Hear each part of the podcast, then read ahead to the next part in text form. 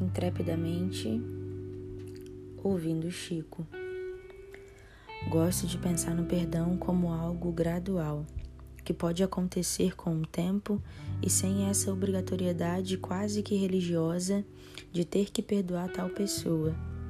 Não, isso não é algo que acontece rápido ou por imposições. Uma hora, sem que eu pudesse ter dimensão, ele chegou, silenciosamente e despretensiosamente. Não fez alardes, não anunciou aos quatro cantos e nem fez um outdoor para anunciar a chegada. Chegou, ficou e fez sentido. Simplesmente aconteceu internamente, no meio da bagunça que sou, na correria que é a minha vida, na rotina que de inúmeras maneiras rouba a minha vontade de viver, na falta de tempo, no desconforto, no cotidiano, no ordinário da vida, onde a vida enfim acontece e tece os fios do destino. Em uma segunda-feira mórbida, eu lembrei que precisava te perdoar para enfim te esquecer. Falta de perdão é prisão. Se eu não te perdoar, você vai ficar dentro de mim e, consequentemente, nunca vou te esquecer.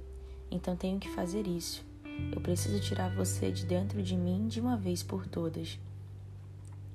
Te perdoei de verdade quando sua imagem foi finalmente sumindo e, junto com ela, o seu cheiro, sua voz, seu abraço, o teu gosto e, por fim, o teu sorriso. Depois disso tudo, sorri aliviada. A vida segue, apesar de, apesar de você, eu segui em frente, porque eu precisava fazer isto. Respirar outros ares, conhecer outras pessoas, apreciar outros gostos, cheiros e sabores. Amar e me decepcionar outra vez, viver, cair e errar, e só depois me levantar um pouco mais crescida. Agora, ouvindo Chico, percebo como realmente faz sentido. Apesar de você, amanhã há de ser outro dia. E realmente foi. Ainda bem.